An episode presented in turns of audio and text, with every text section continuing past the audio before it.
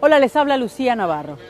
El fin del programa de protección temporal para los países centroamericanos pone fin a un ciclo de ayuda que durante décadas ha mantenido a miles de familias.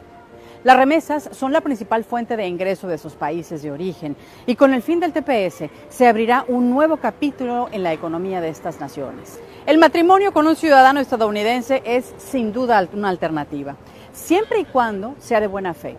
De comprobarse lo contrario, podría incurrirse en un delito federal que llevaría a la deportación del inmigrante y a cargos federales para el ciudadano.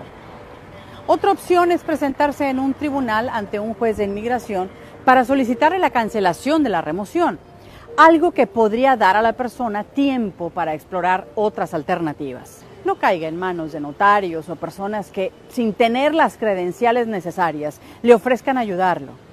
Una mala asesoría podría empeorar su situación.